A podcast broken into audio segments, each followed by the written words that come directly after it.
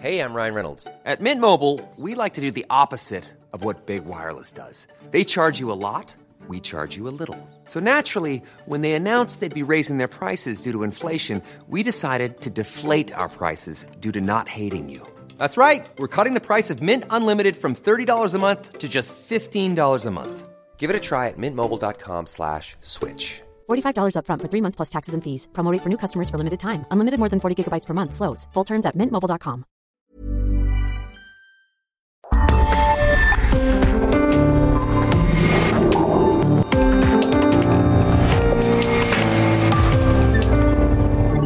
República H, con Alejandro Cacho. Muy buenas noches, buenas noches, bienvenidos a República H. Hoy es jueves 26 de agosto de 2021. Yo soy Alejandro Cacho y le agradezco que nos acompañe en este día que tenemos mucha, mucha información y muy importante. Gracias por sintonizarnos a través de Heraldo Media Group. Gracias a Heraldo Radio y a todas eh, las ciudades en el país, cerca de un centenar de ciudades en la República Mexicana a donde llega Heraldo Radio. Les enviamos un cordial saludo y también a quienes nos escuchan y nos ven por eh, Now Media en los Estados Unidos, en eh, San Antonio, en Houston, en Dallas, eh, en Brownsville, en muchos lugares, en Atlanta, en Chicago, en fin, gracias a todos y comenzamos porque tenemos muchas cosas importantes en este día. El presidente López Obrador, de manera sorpresiva, hay que decirlo, hizo hoy el cambio más importante en su gabinete, el más importante con claras eh, intenciones o, de cara a la última mitad de su mandato. Hace el relevo en la Secretaría de Gobernación y manda a la que hasta hoy fue la secretaria de Gobernación, Olga Sánchez Cordero, a retomar su escaño en el Senado de la República. ¿Qué va a ser? ¿Cuál va a ser el papel de Olga Sánchez Cordero ahí? Y luego Adán Augusto López, el gobernador de Tabasco, asumirá la Secretaría de Gobernación. Y la pregunta es, ¿qué va a pasar en Tabasco? ¿Quién va a ser el gobernador de Tabasco para los tres años que quedan del mandato que comenzó eh, Adán Augusto López? Le debo decir que varios de los que suenan para hacerse cargo no quieren. Y le voy a decir por qué no quieren. Mientras tanto, sigue el recuento de votos en la elección para gobernador de Campeche. Estaremos en vivo en un instante más allá en Campeche. ¿Qué va a pasar con la suerte de la elección para gobernador de Campeche? En un momento más. Además, también en el caso de Samuel García, estaremos hablando con la consejera electoral Claudia Zavala sobre qué va a pasar con el caso de la elección para gobernador de Nuevo León y Samuel García en particular en un momento más. Y la crisis migratoria que se vive en el sur de la República, en la frontera sur, en la frontera olvidada. Esa crisis humanitaria que cada vez se agudiza más y que está a punto de estallar, de acuerdo a algunos reportes. Son decenas de miles de inmigrantes haitianos por un lado, pero también por otro lado centroamericanos que están ahí en las calles, en las plazas, en, eh, en- en las colonias de Tapachula y no tienen que comer, no tienen dónde vivir, esperan que el gobierno mexicano les regularice, les dé un asilo, pero su objetivo es llegar a los Estados Unidos. En fin, una situación compleja la estaremos abordando. Y también, como todas las noches, Sofía García. Sofía. ¿Cómo estás, Alejandro? Me da mucho gusto saludarte. Y sí, ya lo mencionabas desde el inicio de este espacio, ha sido un día lleno de información, sobre todo allá en el Congreso de la Unión. Las dos cámaras estuvieron saturadas de información. Por un lado, ya sabemos quién será la presidenta de la mesa directiva en el Senado y quién encabezará la Jucopo. Y por el otro lado, en la Cámara de Diputados todavía están en acuerdos las diferentes fuerzas políticos. Y bueno, al rato les vamos a platicar si efectivamente sí se va a dar la mega eh, bancada que tanto decía Morena y sus aliados o no. ¿Qué pasó el día de hoy en la Cámara de Diputados? Al rato te cuento. Es que Morena quiere todo de todo. De todo. O sea, Morena quiere ser el niño del bautizo, el papá, la mamá, el cura y hasta el agua bendita. Todo, todo quieren. Todo quiere Morena. Así es. Estaremos abordándolo más adelante aquí en República H. Comenzó la mañana, muy bien, normal, como cualquier otra, la conferencia mañanera, y ya sabe, lo de siempre. Cuando de pronto ya más hacia el mediodía, bueno, llegaba, llegaba a su oficina el senador Ricardo Monreal, quien seguirá siendo, todo parece indicar, coordinador de los senadores de Morena. Llegaba a su oficina y hablaba con los reporteros y les dirá, al rato se va a poner bueno. Solo les dijo eso. Y sí, porque resulta que en, redes, inmediatamente, sobre todo en Twitter, se empezó a hablar de la salida de Olga Sánchez Cordero como secretaria de Gobernación para retomar su escaño en el Senado de la República. Y sonaba y sonaba y sonaba y luego también empezó a sonar el nombre de Adán Augusto López, el gobernador de Tabasco, para sucederla en el cargo. Luego, a través de un video, como lo hace el presidente de la República cuando ha cambiado a algunos de sus colaboradores, eh, volvió a, hacer el anuncio eh, de ese movimiento. Un movimiento encaminado sin lugar a dudas hacia la segunda mitad de su, de su gestión, la segunda mitad de su gobierno, y es un, movimiento de estrategia política de cara a su salida de la presidencia de la República y a intentar mantener y sentar las bases para mantener el, gobierno, el poder en México en manos de Morena. Así está dibujado el eh, movimiento que hizo hoy el presidente en la Secretaría de Gobernación, porque quiere tener pues una, una presencia más de confianza en el Senado de la República. Y en Tabasco empezó el hervidero en Tabasco, donde dicen que cada esquina hay un candidato, eh, pues empezó a sonar y en el Congreso tabasqueño, vaya que se movieron las cosas, Javier de la Rosa. Bueno, eh, Sofía García en un momento más, más adelante nos va a desmenuzar este movimiento, cómo estuvo, a qué hora fue, todo lo del movimiento de Olga Sánchez Cordero y la reacción en el Senado y en la Cámara de Diputados en un momento más. Vamos contigo, Javier de la Rosa Tabasco, que también allá, como dije, se convirtió en un hervidero, sobre todo el Congreso. Buenas noches. Así es, Alejandro, como tú ya lo mencionas, pues bueno, pues aquí en Tabasco eh, todavía no sabemos quién va a ser el nuevo gobernador, precisamente luego de la designación de Adán Augusto López Hernández como nuevo secretario de Gobernación a nivel federal. Y es que pues la noticia, eh, si bien era un rumor que pues era poco creíble aquí en Tabasco, pues bueno, pues hoy se confirmó y pues está en incertidumbre precisamente el Estado de Tabasco por saber quién será el encargado precisamente del poder ejecutivo de nuestra entidad. Y es que eh, de acuerdo a la constitución política del Estado de Tabasco, el proceso a seguir es el siguiente. El secretario de gobierno de nuestro estado, en este caso el actual José Antonio de la Vigas Mitia, quedaría no como gobernador interino, sino como encargado del despacho del gobernador, en lo que el Congreso del Estado eh, determina quién será el nuevo gobernador que pues tome eh, posesión. Y pues bueno, pues se hablan de muchas figuras. Una de ellas es el exsecretario de Gobierno de Tabasco en épocas del exgobernador Alfonso Núñez Jiménez, César Raúl Ojeda Subieta, quien fue en tres veces candidato por el PRD a la gobernatura del Estado, no ganó en ninguna de las tres, pero es una figura muy cercana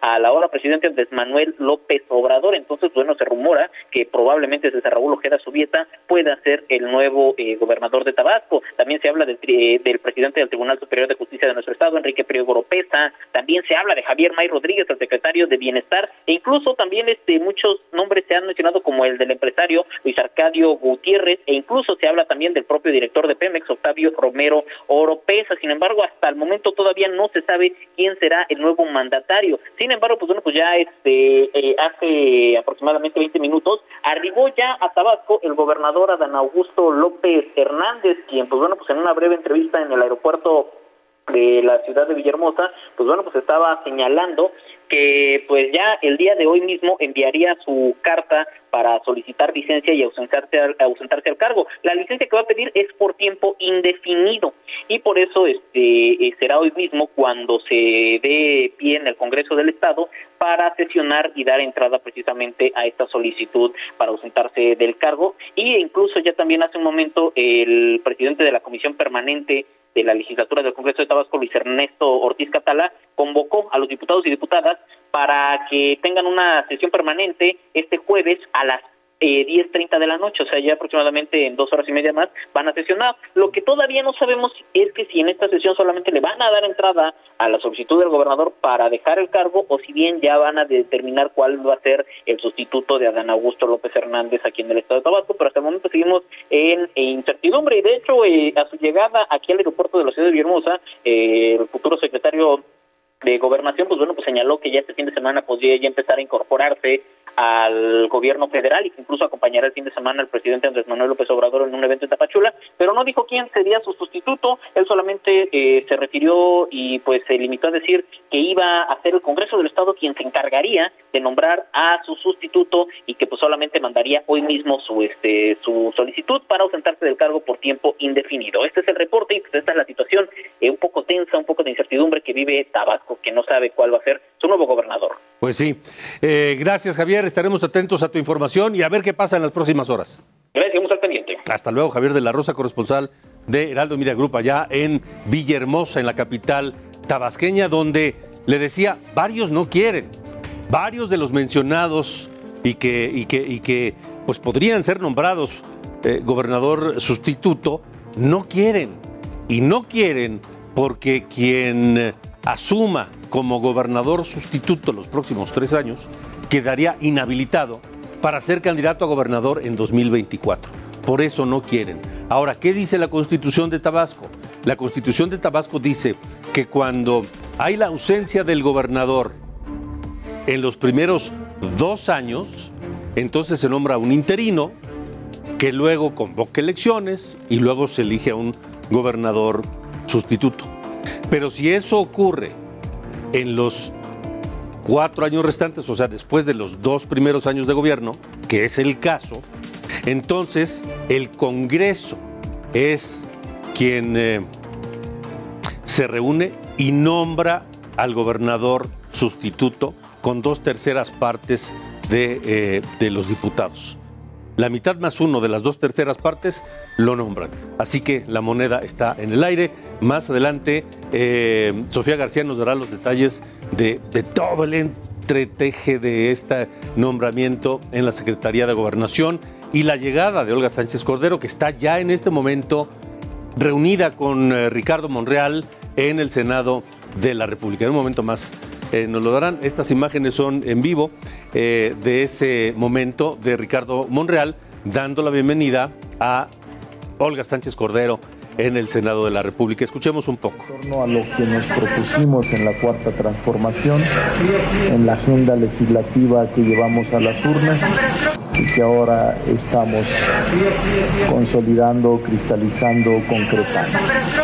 Le voy a pedir a la doctora Olga Sánchez Cordero, que emita su mensaje, que es su primer mensaje ya como senadora incorporada al Senado y también incorporada al grupo parlamentario de Morena. Por favor, doctor. Bueno, eso está ocurriendo en este momento y en un momento más le decía, eh, veremos qué dice la senadora Olga Sánchez Cordero eh, y, cuando Sofía García nos, nos eh, dé el detalle de esto, tendremos también las palabras de Olga Sánchez Cordero.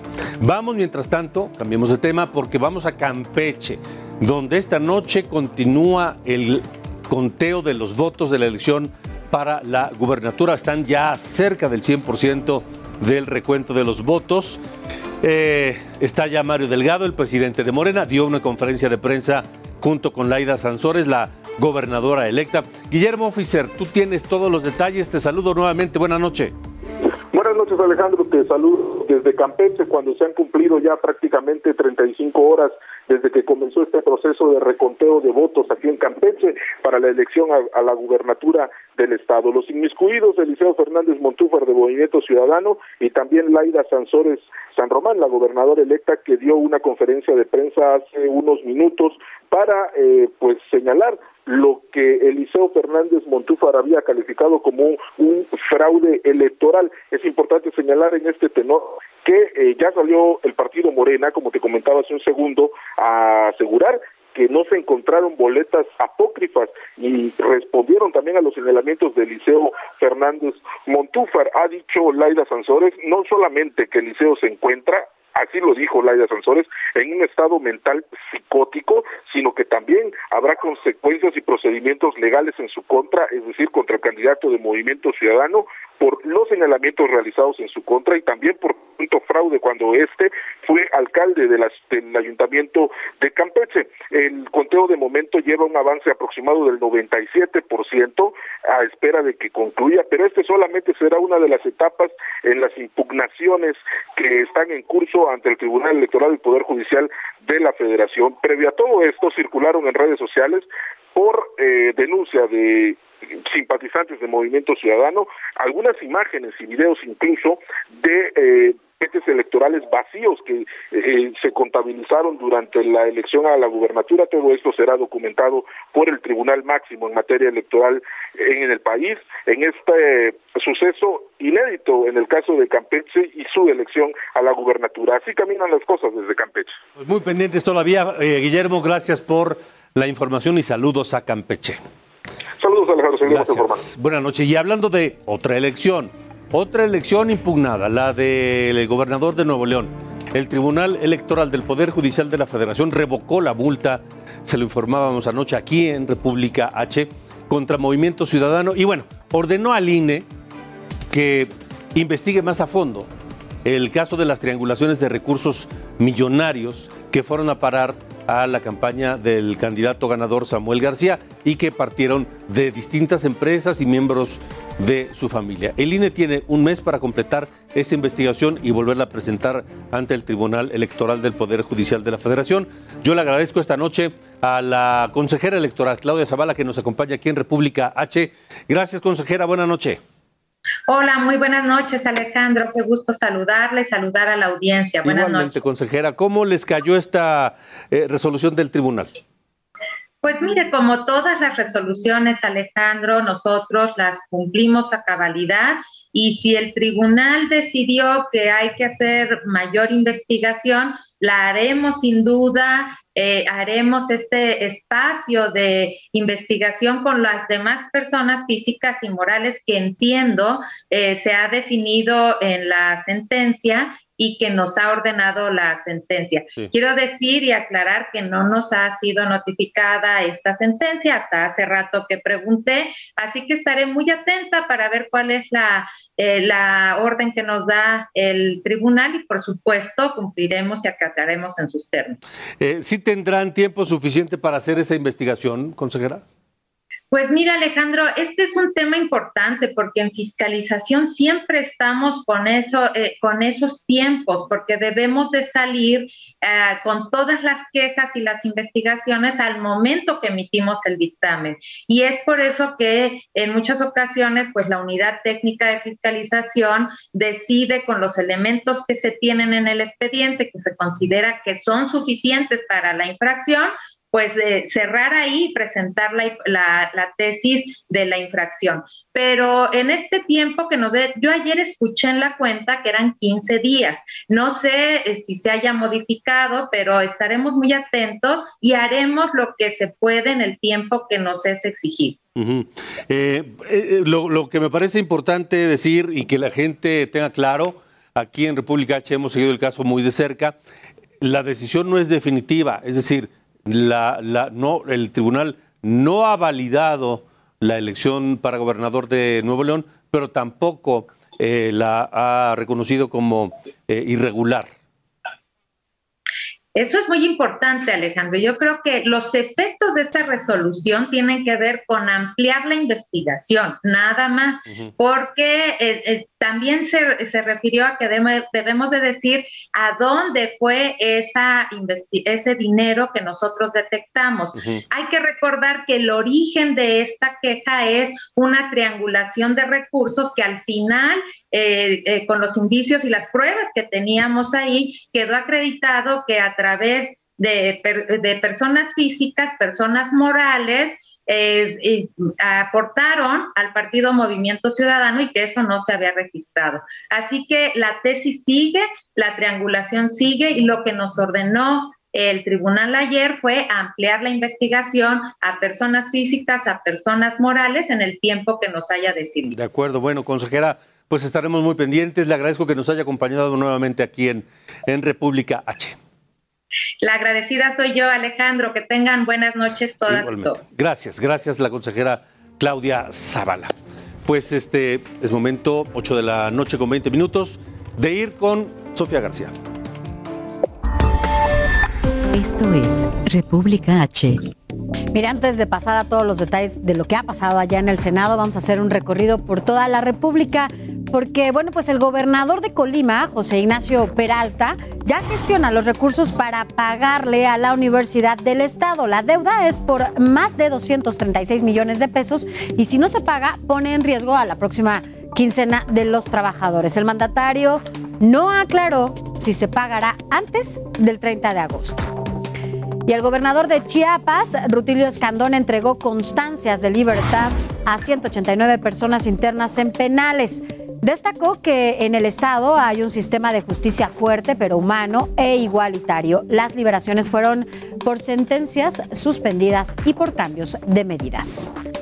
En Saltillo, la Guardia Nacional aseguró 146 migrantes, de los cuales 50 son niños. Los encontraron en dos autobuses y arrestaron a seis sujetos, entre ellos los dos choferes. Los extranjeros provienen de Guatemala, Honduras, Nicaragua y El Salvador, por lo que las autoridades realizaron los trámites para repatriarlos. Y en Panamá se autorizó a México imputar a Roberto Borge, ex gobernador de Quintana Roo, por delincuencia organizada. Recordemos que Borge fue detenido y extraditado y con base en el tratado entre ambas naciones, nuestro país pidió ampliar los delitos a Borge e incluir operaciones con recursos de procedencia ilícita. Esto es solo para cumplir los acuerdos. Y allá en el Congreso de Yucatán se aprobó el matrimonio igualitario. Dos años, ya se había, hace dos años ya se había rechazado a través de una votación secreta, ya se lo habíamos comentado en este espacio. Por esta razón, la Suprema Corte concedió un amparo y ordenó que se repitiera el proceso. Y trabajadores de la salud en Torreón laboran bajo protesta. Entregaron un oficio a sus superiores sobre las deficiencias en infraestructura e insumos en los centros de salud, además de que no respetan sus prestaciones sindicales. Se mantendrán en protesta hasta que haya diálogo. Ahora vámonos hasta Guerrero porque allá se instalaron el Consejo Estatal de Protección Civil por la proximidad de huracanes. Esto debido a los efectos de la tormenta Nora. Por esto el gobernador Héctor Astudillo llamó a la población a mantenerse alerta. Y el Partido Acción Nacional del Estado de México lanzó una convocatoria para elegir al nuevo presidente. También se busca cubrir el puesto de la Secretaría General y siete integrantes del Comité Estatal. En la elección podrán participar quienes cumplan con un año de militancia y será el próximo 24 de octubre. La comunidad indígena de San José de Telcingo, en Guerrero, desconoció al diputado electo del PAN, Óscar Daniel Martínez. Presentaron un juicio ante el Tribunal Electoral del Poder Judicial, pues se declaró como candidato indígena del lugar. Reprobaron esta acción ya que nunca ha hecho un trabajo por el pueblo. Allá mismo el gobernador de Guerrero, Héctor Astudillo, aseguró que entregará a la gobernadora electa Evelyn Salgado una administración mejor que como él la recibió. Pues dijo que hay gobernabilidad y los índices delictivos disminuyeron. Esto afirmó que bueno, pues las condiciones del Estado son mejores en comparación con el gobierno pasado, con el gobierno que él recibió. Hasta aquí este recorrido, Alejandro, por la República. Gracias, gracias Sofía.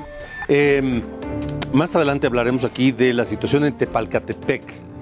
La violencia no cesa, porque a pesar de que no esté en las noticias todos los días, los enfrentamientos son cosa de cotidiana, pues. A veces en la tarde, en las madrugadas, a cualquier hora del día, cualquier día ocurren. Las desapariciones lo mismo. La tierra caliente michoacana está así, caliente. Es más, hirviendo. Y no hay quien sea capaz de poner una solución y la gente desesperada pide ayuda a donde sea, incluso ya gritan a la ONU que intervenga para que solucione la situación. Vamos a, hablar de eso en un momento más. Pero también hablaremos de Chiapas, de Tapachula particularmente, esa ciudad fronteriza en el sur, olvidada o ignorada por muchas autoridades que deberían tener mayor cuidado y mayor atención. Tapachula está al borde de una crisis humanitaria por la presencia de decenas de miles de haitianos y de centroamericanos que han dejado, han sido arrojados a su suerte en las calles de Tapachula. Y ya comienza a haber problemas. En un momento más iremos a, eso. Mientras tanto, le invito a que nos siga acompañando aquí en República H. 8 con 24, vamos a una pausa y continuamos.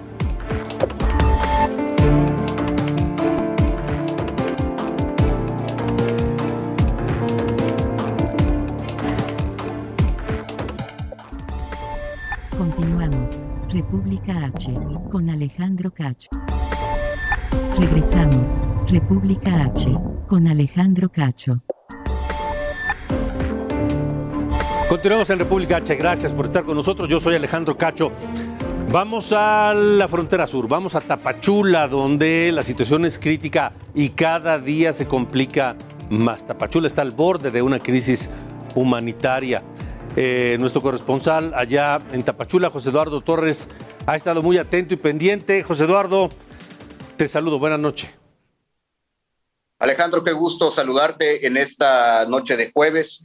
Y lo que no da gusto es dar este tipo de noticias, la situación de miles de migrantes que está recrudeciendo en esta frontera que, como bien la has denominado, la frontera olvidada, la frontera sur, la puerta de entrada a México proveniendo de Centroamérica. Y es que, Alejandro, justo este jueves 26 de agosto, bueno, cientos de haitianos volvieron a salir a las calles de Tapachula, pero en esta ocasión decidieron bloquear las principales avenidas que conectan con el centro histórico de la ciudad. Y no solamente eso, Alejandro Auditorio, sino también hubo algunos conatos de enfrentamiento con pobladores, automovilistas y transportistas que prácticamente están desquiciados ante esta situación que hasta el momento el gobierno federal, la Comisión Mexicana de Ayuda a Refugiados y el Instituto Nacional de Migración no han podido solucionar en torno a los trámites de estos cientos de miles de extranjeros que están varados en la frontera sur. Mucho ojo ante esta situación, Alejandro, porque este fin de semana, ya a partir de mañana, el presidente Andrés Manuel López Obrador estará de gira de trabajo por Chiapas, visitará Tuxtla Gutiérrez, visitará Comitán, San Cristóbal de las Casas y, por supuesto, la frontera sur, donde los migrantes han dicho ya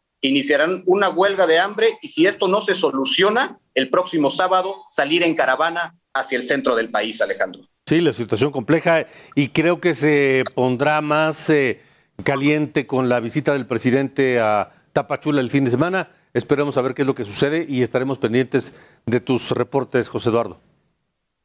Pendientes de lo que pase este fin de semana, porque ya dijeron los haitianos pues que lo van a estar esperando en el aeropuerto de Tapachula. De acuerdo. José Eduardo Torres, gracias por la información desde Tapachula en Chiapas. Y le agradezco esta noche a el coordinador general de la Comisión Mexicana de Ayuda a Refugiados, Andrés Ramírez, que esté también aquí con nosotros en República H. Em, coordinador, gracias por estar con nosotros. Buenas noches.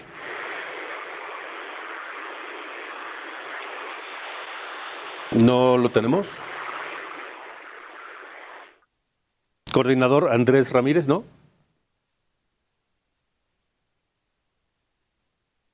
Bueno, pues no, no está.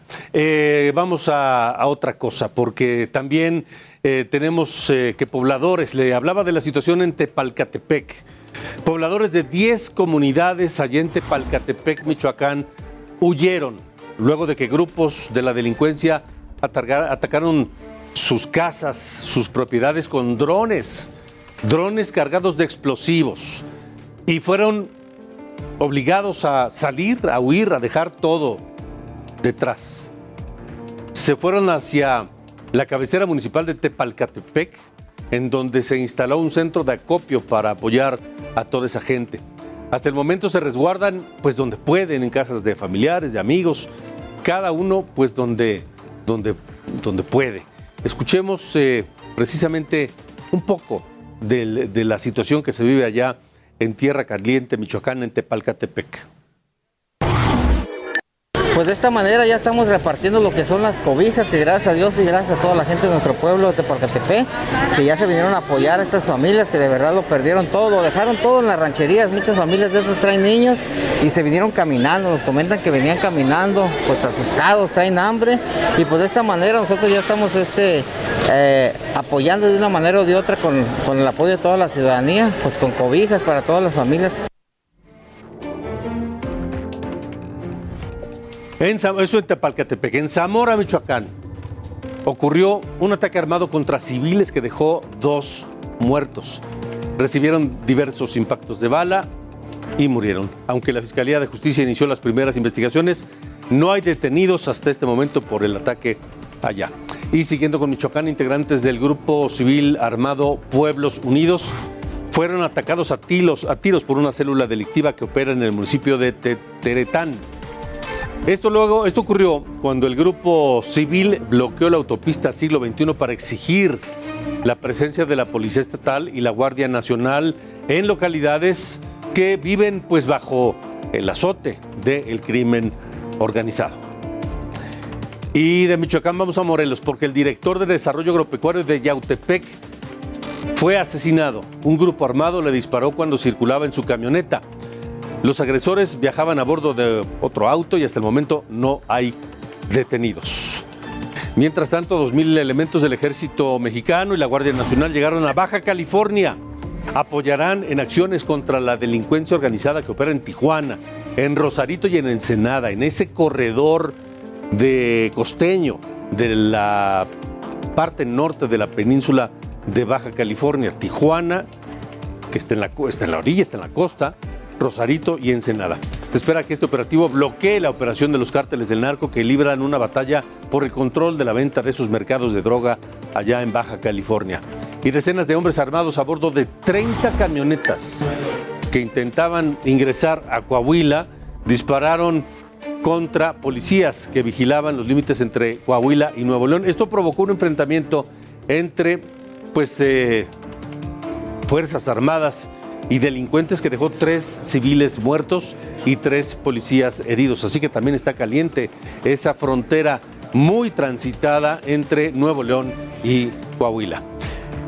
Le hablábamos de la situación en, Tapachula, retomamos la comunicación con Andrés Ramírez, el coordinador general de la Comisión Mexicana de Ayuda a Refugiados, a quien agradezco que nos acompañe en República H. Coordinador, gracias, buena noche. ¿Cómo le va, Alejandro? Muy buenas noches. ¿Cuál es la situación esta noche en Tapachula? Bueno, mira, en realidad es algo que se viene dando, sobre todo en los últimos meses. Este año ha incrementado terriblemente el número de personas que vienen en busca de protección internacional en México. Estamos rompiendo todas las marcas. Esto ha sido algo sostenido año tras año. El año pasado descendió por el tema del COVID, pero este año ha repuntado de una manera tal que ha quebrado cualquier marca. Y Tapachula es por donde está entrando la gran mayoría de la gente, más del 70% de las personas que vienen a solicitar la condición de refugiado lo hacen en Tapachula, pero especialmente en los últimos meses se está dando también una avalancha enorme de personas haitianas, muchas, la gran mayoría de ellas provenientes de Brasil y de Chile, cruzan todo Sudamérica, pasan por el tapón del Darién en Panamá, Costa Rica, Nicaragua, hasta que finalmente llegan a Tapachula. Y bueno, los números son tan grandes que la verdad es que estamos rebasados, es la verdad. Eh, y eh, ante este escenario, supongo que debe ser frustrante porque los recursos no alcanzan, eh, estas personas esperan eh, ayuda y una regularización legal de su situación en México.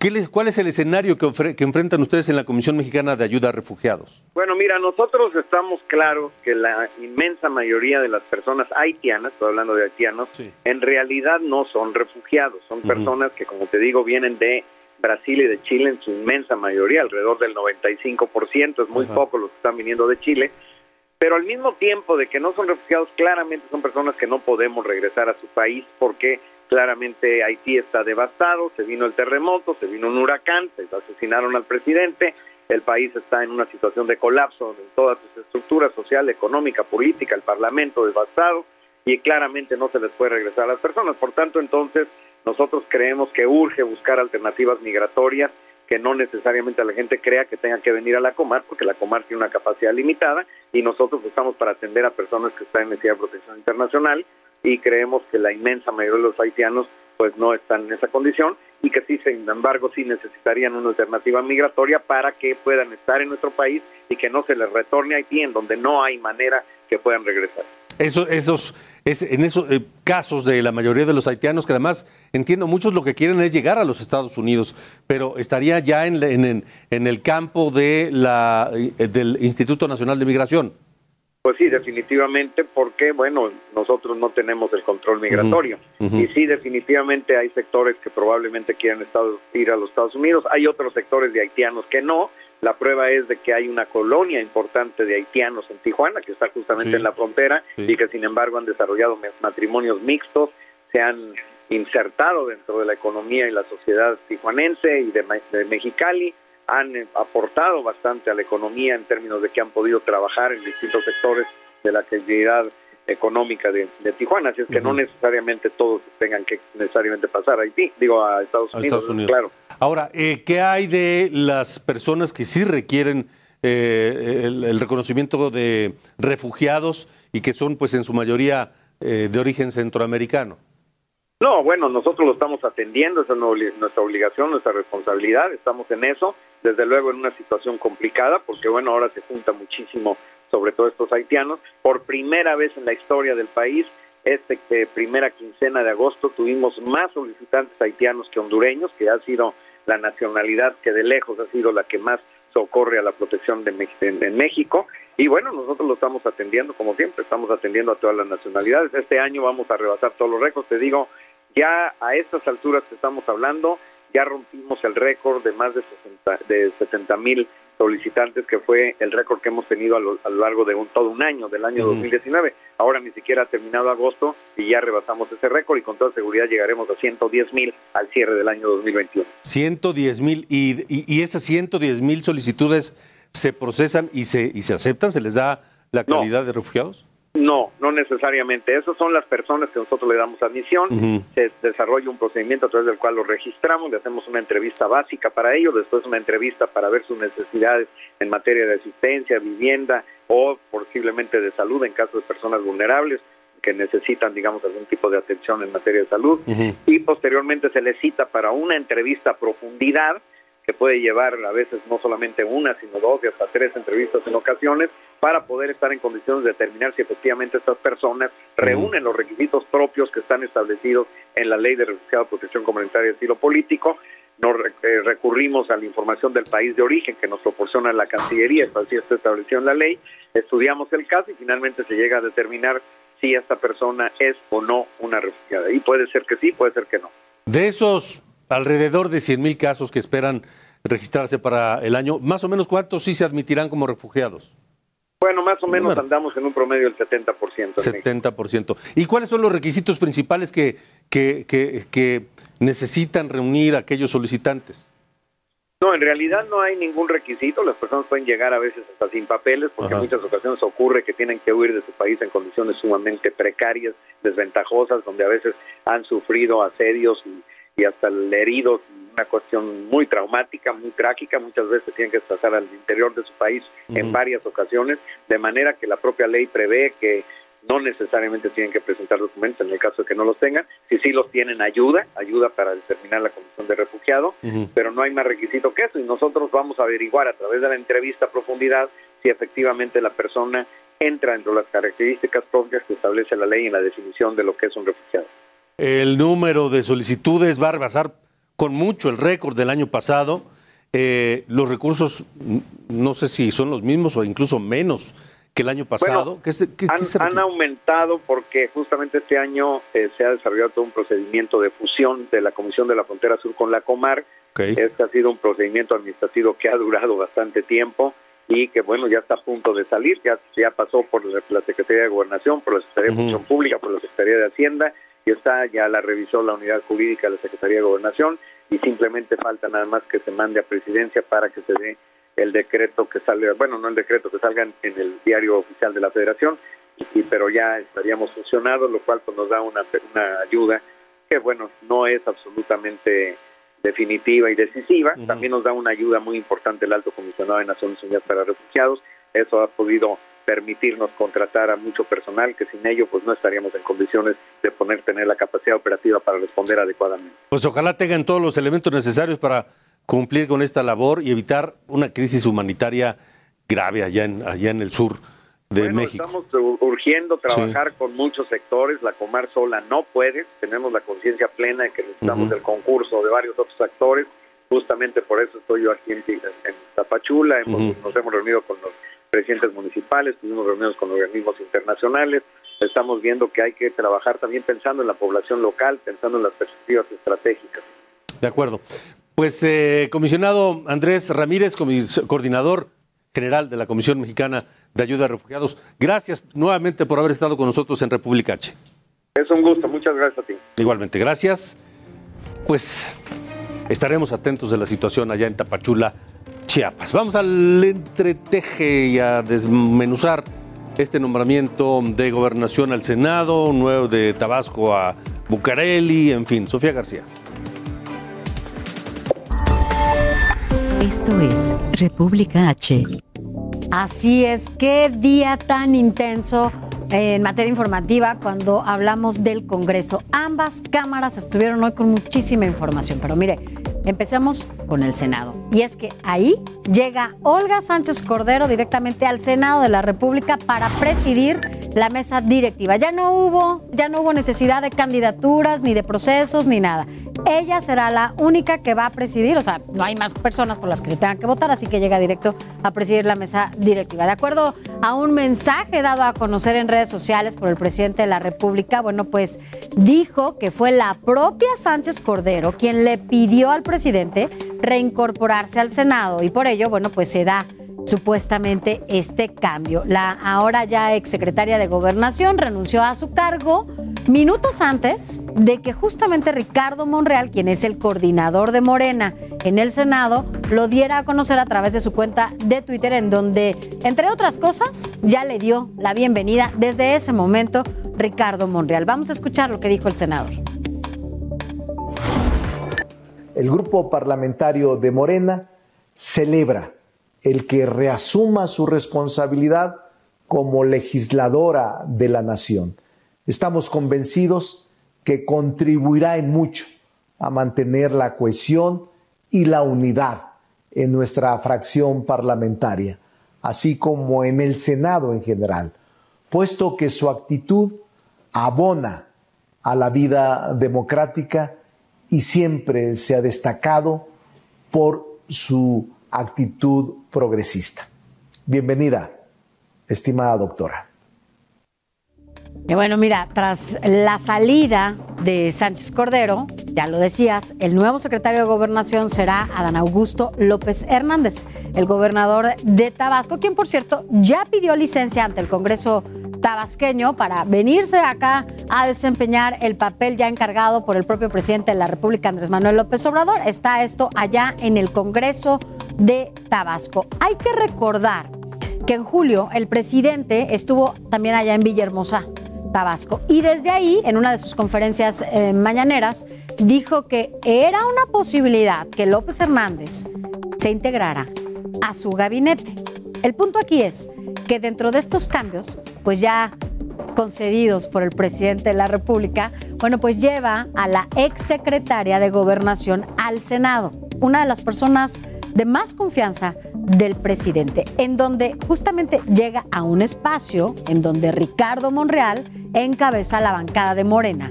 Y también se habla de que, bueno, hay un distanciamiento importante y falta de confianza ya del presidente hacia Ricardo Monreal después de las elecciones del 6 de junio. Sánchez Cordero estuvo reunida con senadores y diputados de Morena la semana pasada, usted lo recuerda, aquí se lo comentamos, para intentar sacar el periodo extraordinario. Ella fue enviada del presidente de la República al Senado, en donde se llevaba a cabo esta comisión permanente, para que se aprobara, para que operara, que se aprobara la, el periodo extraordinario. Sin embargo, tampoco logró que se llevara a cabo ese periodo. Ahora, pues veamos cómo se dan las cosas allá en el Senado, en donde, bueno, pues estas dos partes estarán trabajando de la mano en el último periodo del gobierno del presidente Andrés Manuel López Obrador. Esto aquí en el Senado, imagínense la intensidad. Ahí, por cierto, hace unos minutos estaban dando conferencia eh, Olga Sánchez Cordero, el presidente actual de la mesa directiva del Senado y también, eh, no, de la, de, la, de la Cámara de Diputados y también eh, Ricardo Monreal, en donde, bueno, pues ya se están ahí dando algunos mensajes que dábamos aquí al inicio de este espacio. Lo que sí es un hecho es que Olga Sánchez Cordero ya formalmente estará en este escaño a partir de mañana y entra de lleno a la plenaria que tendrán los senadores allá eh, de Morena la Cámara de Senadores. Así que ya veremos de qué se trata esta plenaria y los resultados aquí se los daremos a conocer el próximo lunes. Y por otra parte, rápidamente en el Congreso, eh, la Cámara de Diputados, bueno, pues allá también las cosas están muy calientitas, ya que aún no empieza esta legislatura número 65 y el jaloneo por los dos órganos más importantes de esta Cámara están muy intensos. Eh, hoy primero se reunieron los coordinadores de la Alianza Va por México, PAN, PRI, PRD, para que posteriormente se reunieran con el coordinador de Morena, Ignacio Mier.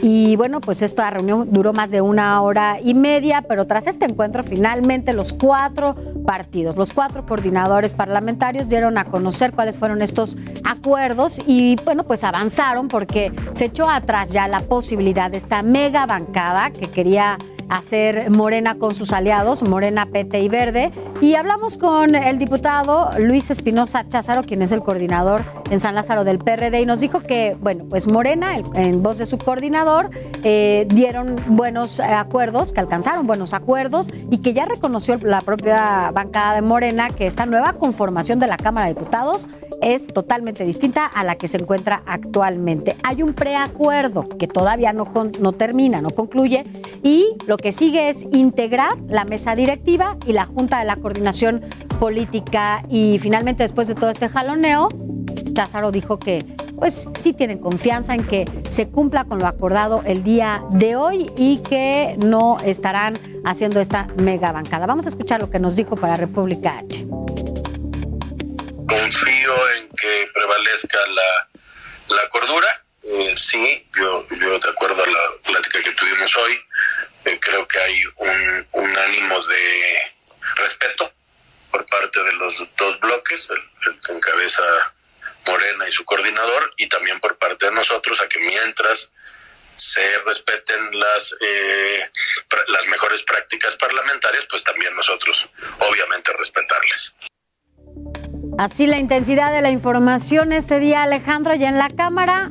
Por un lado ya tienen resuelto la Cámara eh, de Senadores quién estará en la mesa eh, directa, ahí en la mesa, quién presidirá la mesa directiva. Y por el otro lado, pues todavía no sabemos qué va a pasar en la Cámara de Diputados. Pero bueno, pues veremos de qué se trata. El 29 tiene que estar instalado ya todo. Vamos a ver qué pasa. Estaremos muy atentos aquí en República H. Gracias, Sofía. Vamos a, a Guadalajara, porque lo que empezó como una historia dramática, dolorosísima, que regularmente no termina bien y que puede ser un dolor a veces de por vida, ahora tuvo un final feliz.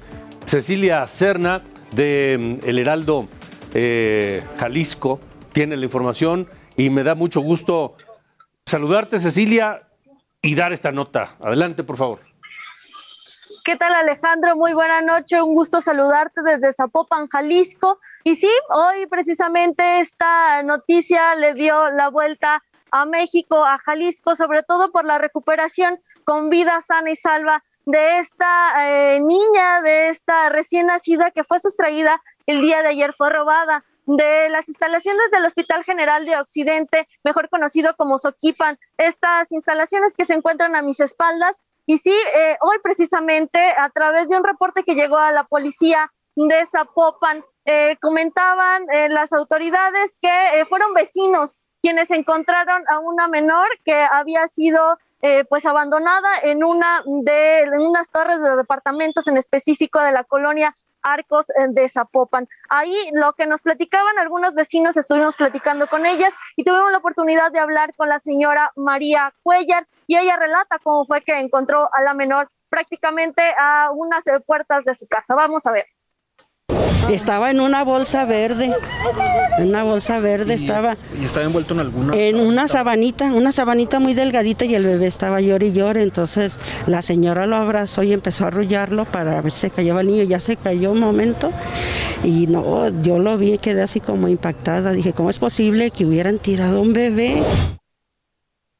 Alejandro, comentarte que fueron más de 15 horas de angustia para los padres de esta eh, pequeña que, bueno, afortunadamente hace algunos eh, momentos eh, la Fiscalía General del Estado informaba ya, de ahora sí que de plena confianza, se hicieron pruebas de ADN a la menor para garantizar que fuera la que ayer fue eh, precisamente eh, pues eh, robada o sustraída de aquí del hospital. Es el reporte, Alejandro, no sé si tengas una pregunta. Rápidamente, ¿de la persona que la sustrajo del hospital no se sabe nada? Por el momento no se sabe nada, solamente se tienen algunas características y que al salir de aquí del hospital tomó una de las calles aledañas y eh, caminó algunos pasos y que posteriormente eh, se subió a un vehículo. Son, los son los que están, eh, pues, las información que están dando a conocer las autoridades, pero continúan las indagatorias para localizar a esta mujer. Cecilia Serna de Heraldo Jalisco, gracias por la información. Nos vamos. Gracias a usted también por habernos acompañado en República H, donde hablamos de lo que realmente ocurre en el país. Escúchenos por podcast en todas las plataformas. También está República H ahí. Gracias y hasta la próxima.